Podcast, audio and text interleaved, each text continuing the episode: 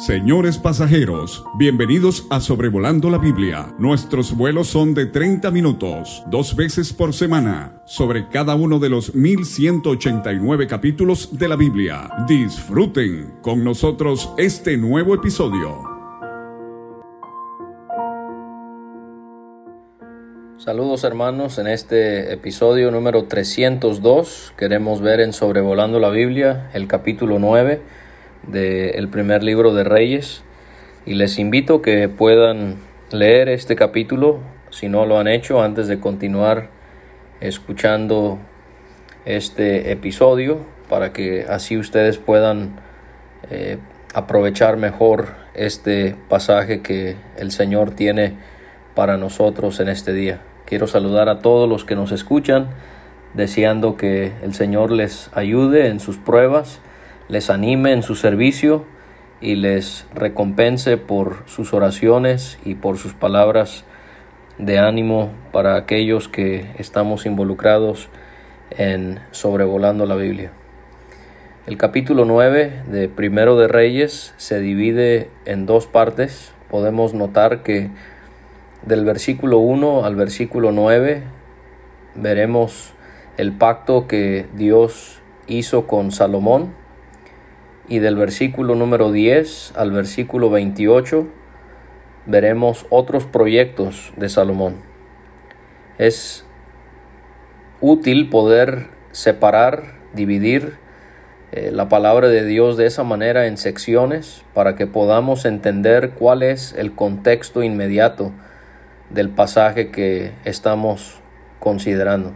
Entonces, si en los versículos 1 a 9 eh, podemos ver que el tema tiene que ver con el pacto que Dios hizo con Salomón, entonces eso nos ayuda a poder entender mejor esa sección.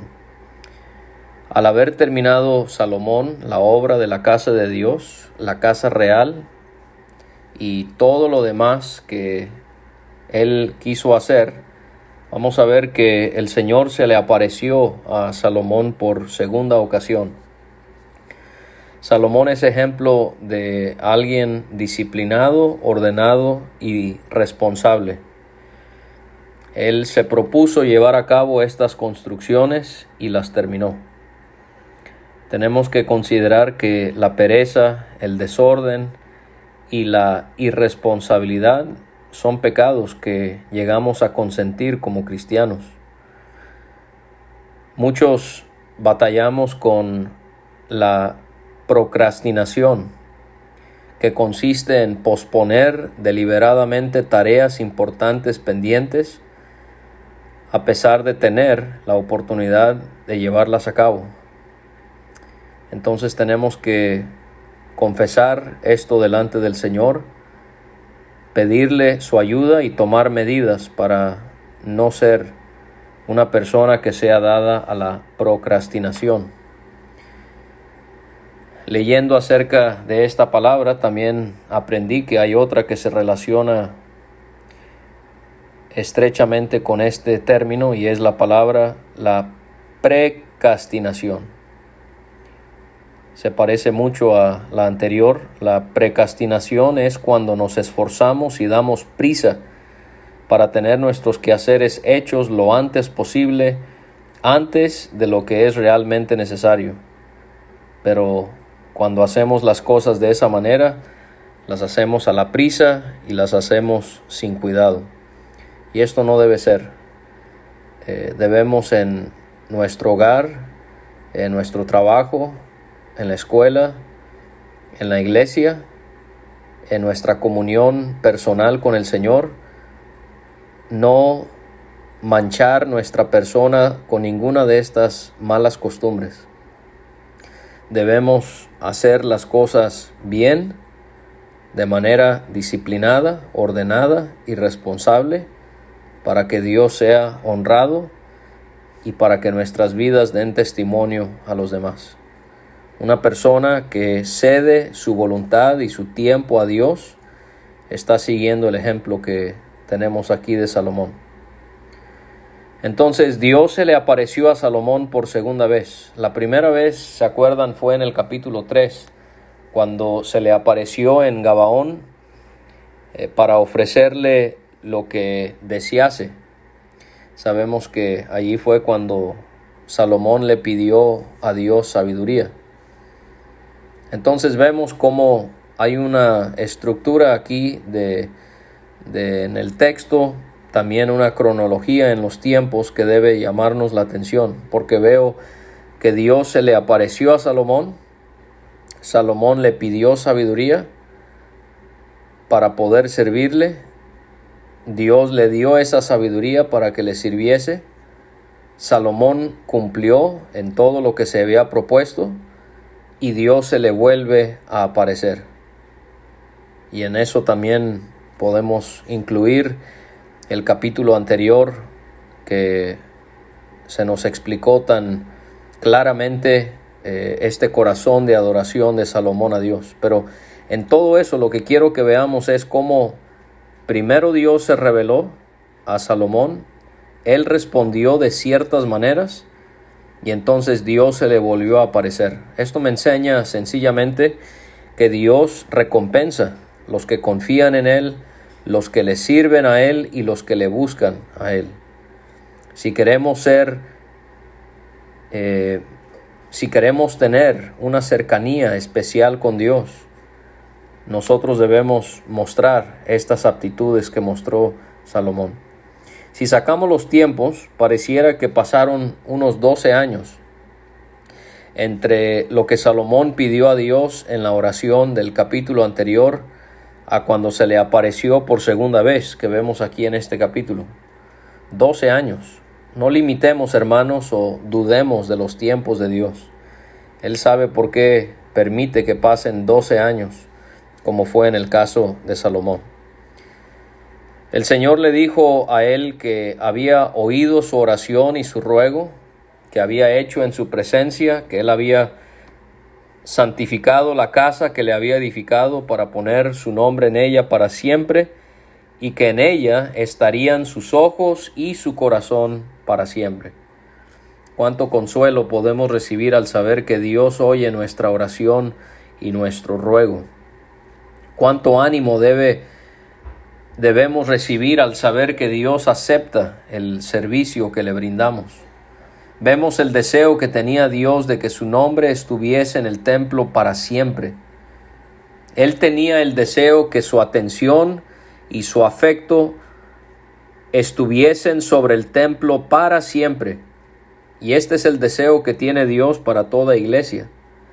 Dios apasionadamente ama el lugar donde Él ha puesto su nombre. Nosotros lo amamos. Nosotros amamos la iglesia en la cual el Señor nos ha puesto, amamos a aquel que es el Señor de esa iglesia, nuestro deseo debería ser de poder estimar, valorar y bendecir la iglesia así como Dios muestra que tenía esa misma perspectiva hacia el templo en el Antiguo Testamento y hacia, las iglesias en el Nuevo Testamento. Dios se santificó eh, en el templo o el templo para sí mismo al morar allí cuando la nube tomó morada en aquel lugar. De esa manera visible Dios estaba diciendo, este lugar es para mí. Y al decir que Dios moraría allí por siempre, Sabemos que eso solo duraría unos 400 años, como se nos explicó, porque su presencia iba a dejar este templo en los días de Ezequiel. Entonces, ¿de qué manera Dios morará siempre en Jerusalén, en este lugar sagrado?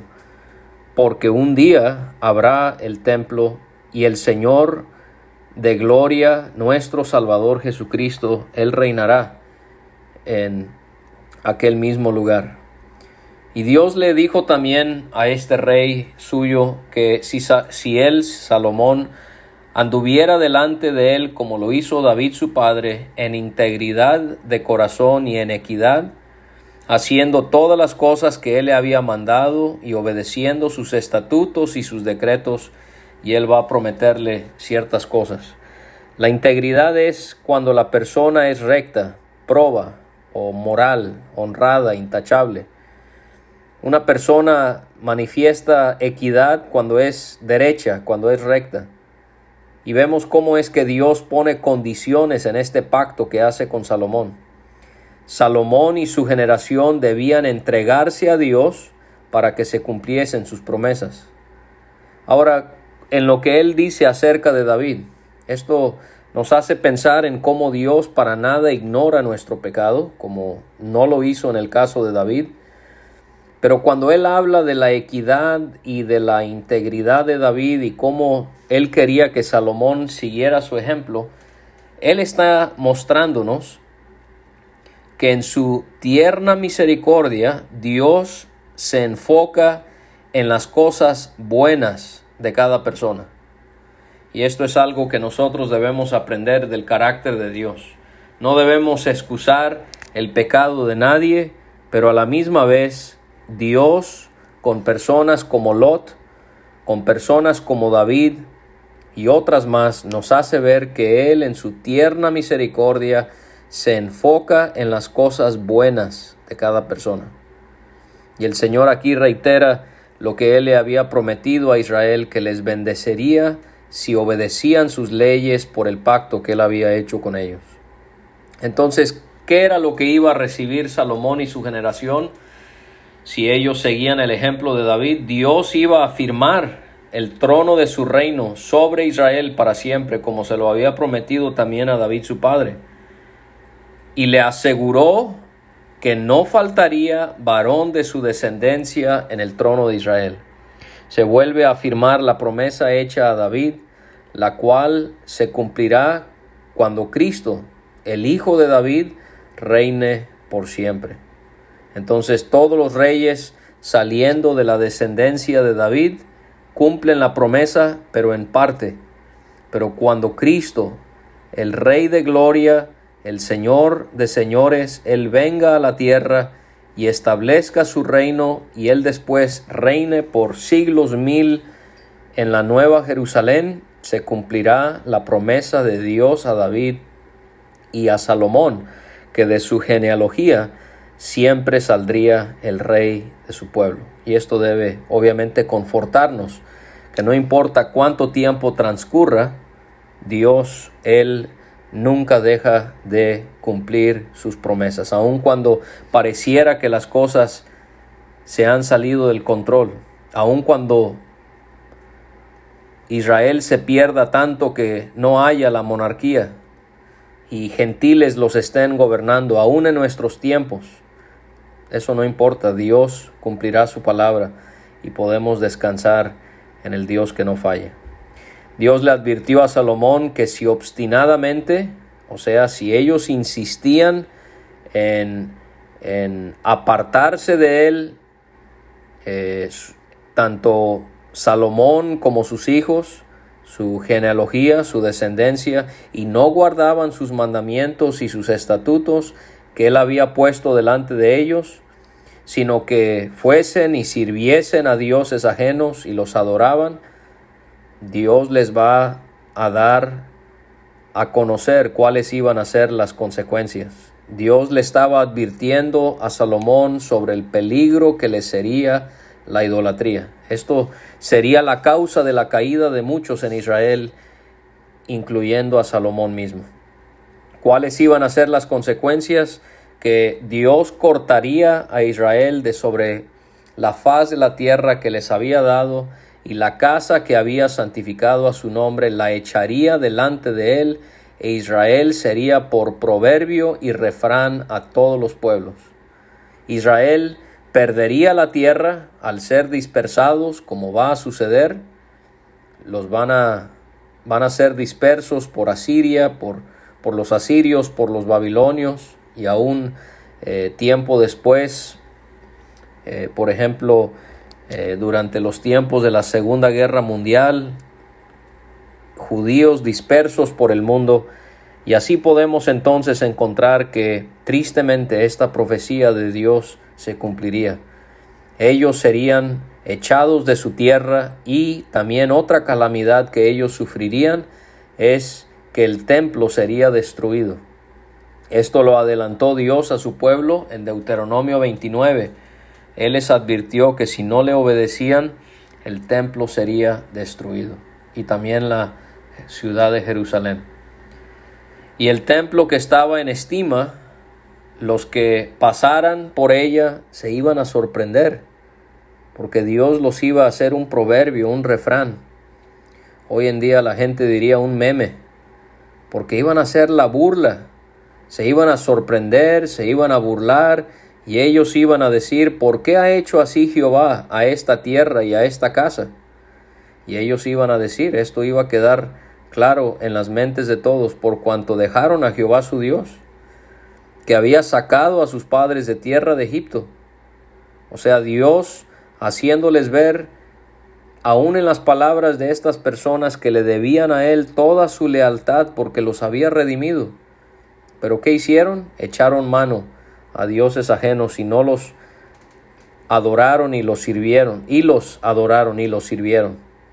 Y por esta razón Dios los había castigado con todo ese mal. Dios ya les había advertido de todo esto en ese pasaje que ya mencioné en Deuteronomio.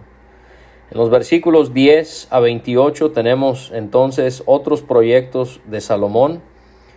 Volvemos a, a, leer acerca de estos proyectos en Segundo de Crónicas capítulo 8. Después de 20 años leemos que cuando Salomón había concluido la casa del Señor y la casa real, vemos que eh, Hiram le había traído a Salomón madera de cedro y de ciprés y todo el oro que quiso para construir esas casas. Y Salomón le dio a Hiram veinte ciudades en la tierra de Galilea. Esta no es la primera mención de Galilea en la Biblia. Ya leímos de Galilea en Josué 20 y en Josué 21. Pertenecía al territorio de Neftalí, allá en el norte de Israel. Hiram, el rey de Tiro, él salió a ver las ciudades que Salomón le había regalado y no le gustaron. Y le preguntó qué eran esas ciudades que le había dado. Me llama la atención que lo llama hermano, no es algo común en el Antiguo Testamento. ¿Qué ciudades son estas que me has dado, hermano? Y vemos que eh, Hiram les puso por nombre la tierra de Kabul, y así se llaman hasta el día de hoy, dice el que escribió este libro. Eh, estas ciudades estaban cerca de la frontera entre Tiro e Israel. Por algo le dio esas ciudades, le quedaban cerca. Eh, lo más seguro es que estamos hablando de ciudades que pudiesen pertenecer al territorio de Aser. En segundo de Crónicas 8 vemos que Irán terminó por devolverle a Salomón estas ciudades. Pero vamos a ver que esto no afectó la relación entre ambos porque vamos a notar al final de este capítulo que Irán le va a proporcionar siervos otra vez a Salomón para que él pueda ellos puedan ir a buscarle oro. A Irán no le gustaron. Natanael no podía ver cómo podía salir algo bueno de esta tierra. Los de Judea menospreciaban a las personas de esta región de Galilea pero qué conmovedor que allí fue donde el Señor Jesucristo pasó el mayor número de años que Él estuvo aquí sobre la tierra. Nos habla de su humillación en todo lo que Él vino a hacer. Hiram había enviado a Salomón 120 talentos de oro. Esto equivale a unas cuatro toneladas y media.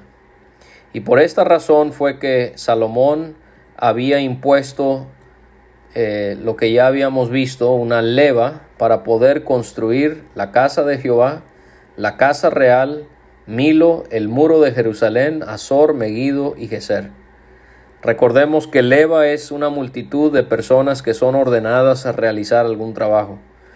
Y entonces aquí se hace un repaso de trabajos que ya vimos y trabajos que también son mencionados por primera vez. Eh, el templo, ya hemos hablado de su ubicación, eh, la casa real. Milo era una fortificación cerca de Jerusalén. Eh, se habla también del muro que fue construido que rodeó la ciudad para protegerla. Azor estaba al norte de Jerusalén. Megiddo nos hace pensar en la segunda venida de Jesucristo. Geser nos habla de... No, eh, era una ciudad de los levitas en la frontera con Efraín. Después leemos de Faraón, el rey de Egipto, y cómo él había subido para tomar a Geser, la quemó y él mató a los cananeos que habitaban en esa ciudad y se la dio en dote a su hija que se había casado con Salomón. También se menciona lugares que Salomón restauró, eh, Geser, la baja de Betorón, Baalat, Tadmor, en tierra del desierto. Estos son lugares que sería bueno que los buscaras en un mapa y así poder entender de qué ubicaciones se refiere aquí la palabra de Dios. De igual manera, Él restauró las ciudades donde tenía provisiones. Segundo de Crónicas 17, 12 y 32, 28 nos hace ver que estas eran ciudades donde se almacenaban los alimentos. También estaban las ciudades de los carruajes y las ciudades de los jinetes. Esto habla de, de, la, de la abundancia, de la prosperidad, del éxito que gozó el reino de Salomón, lo cual nos hace pensar en otro reino eh, del que vamos a mencionar al terminar este sencillo estudio y podemos considerar cómo también él edificó eh, Jerusalén, en el Líbano y en toda la tierra de su señorío. Esto también alude a otro reino que como dije vamos a mencionar. En los versículos 20 y 21 vemos que a todos los pueblos que quedaron de los amorreos, Pereceos, Heveos y Jebuseos eran naciones cananeas. Salomón hizo que sirviesen con tributo. Ellos tenían que pagar un impuesto. Esto no era lo que quería Dios. Dios quería que fuesen aniquilados completamente, pero no se hizo y esto va a repercutir eh, como ya lo ha hecho. A los hijos de Israel no les impuso servicio, eh, ellos no podían ser hechos esclavos como los cananeos porque así la ley de Dios lo establecía. Éxodo 21, Levítico 25 y Deuteronomio 15 nos hace eso claro. Entonces no podían ser esclavos los israelitas, pero sí les impuso servicio. Ellos tenían que servir como hombres de guerra, como criados, príncipes, capitanes, comandantes de sus carruajes, como jinetes podemos también ver cómo es que el reino de Salomón fue tan bien organizado y, había prosperado tan bien que él escogió a 550 hombres como jefes y vigilantes sobre todas estas obras mencionadas. Ellos estaban sobre el pueblo que trabajaba en aquella obra. Ahora volvemos a leer en el 24 acerca de la hija de Faraón con la que se casó Salomón ella subió de la ciudad de David a su casa que Salomón le había edificado y entonces fue cuando Salomón edificó a Milo. Esto estaba cerca de Siquem. Vemos también el deseo que tuvo Salomón de seguir adorando a su Señor. Él ofrecía tres veces cada año holocaustos y sacrificios de paz sobre el altar que él edificó a Jehová. Encontramos aquí la mención del altar del templo podemos ver cómo es que Salomón tenía este deseo de que estas fiestas anuales, eh, estas tres, se respetaran y él lo hizo. Eh, también leemos que él quemaba incienso sobre el altar que estaba delante de Jehová después que se terminó de construir el templo. Entonces podemos ver a Salomón como un claro ejemplo en una ocasión más de cómo es que cada uno de nosotros deberíamos de tener este corazón devoto a Dios en poder adorarle en todo momento, así como lo hizo este rey. Salomón también hizo naves. Salomón era una persona que de tantas maneras manifestó poseer la sabiduría de Dios. Sabía de animales, sabía de, de plantas. Él me hace pensar en, que cumplió en cierta manera lo que, lo que Dios le pidió a Adán, que él sojuzgara la tierra. Y, y eso hace pensar en el, en el orden que Dios quería, que el hombre estuviese por encima de la creación y la gobernase como un tipo de, de reino, de sacerdocio en el que el hombre iba a gobernar este planeta. Hoy en día eh, la agenda progresiva lo quiere eh, voltear y decir que no, que la tierra nos gobierne a nosotros. Pero vemos aquí a Salomón y cómo él se hace de naves en Esión Geber. Y nos dice la escritura que está junto a Elot, en la ribera del Mar Rojo, en la tierra de Edom. Y eso es, Esión Geber eh, fue una ciudad de la Edad Antigua, puerto de Edom sobre el Mar Rojo, en el extremo norte del actual Golfo de Eilat, en lo que hoy es la ciudad israelí de Eilat. Entonces eso también sería provechoso que lo buscaras en un mapa.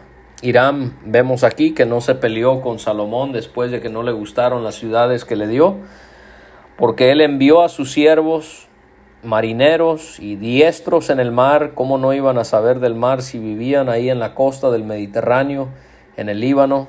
Irán envía a sus siervos en las naves de Salomón junto con sus siervos. ¿Para qué?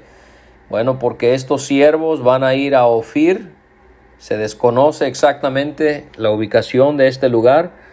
Eh, posiblemente se ubica al suroeste de la península de Arabia y fueron a aquel lugar para tomar 420 talentos de oro para entonces llevárselos a Salomón. Esto equivale a unas 16 toneladas. Y entonces cuando llegamos al final de este episodio de Sobrevolando y llegamos al final de este capítulo, nos preguntamos, ¿de qué nos habla todo esto? Bueno, nos hace pensar en el reino glorioso y esplendoroso que Jesucristo vendrá a establecer sobre esta tierra. Salomón gozó de abundancia, eso lo veremos aún más. No se comparará con la prosperidad que gozará el Señor Jesucristo cuando Él venga a reinar.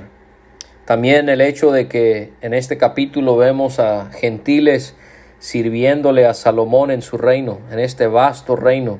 Encontramos a judíos, pero también a gentiles sirviéndole.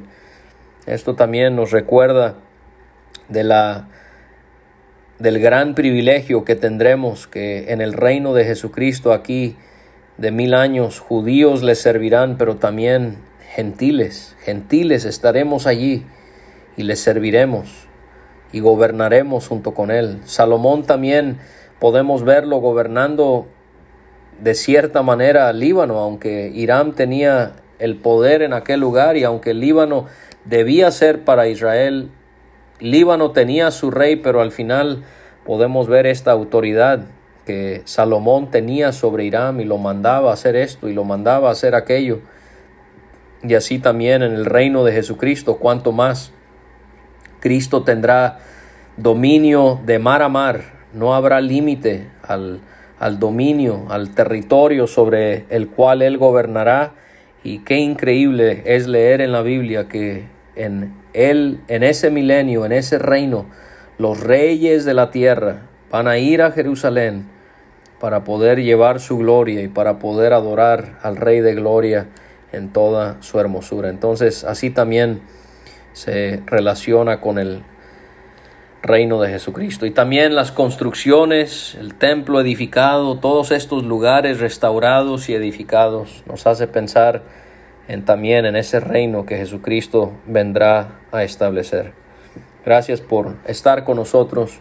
Dios siga usando, sobrevolando la Biblia para bendecirte y para animarte en este camino en el que vamos, sabiendo que la venida del Señor, hermanos, ya está muy, pero muy cerca. Un abrazo y un saludo fraternal para cada uno de ustedes.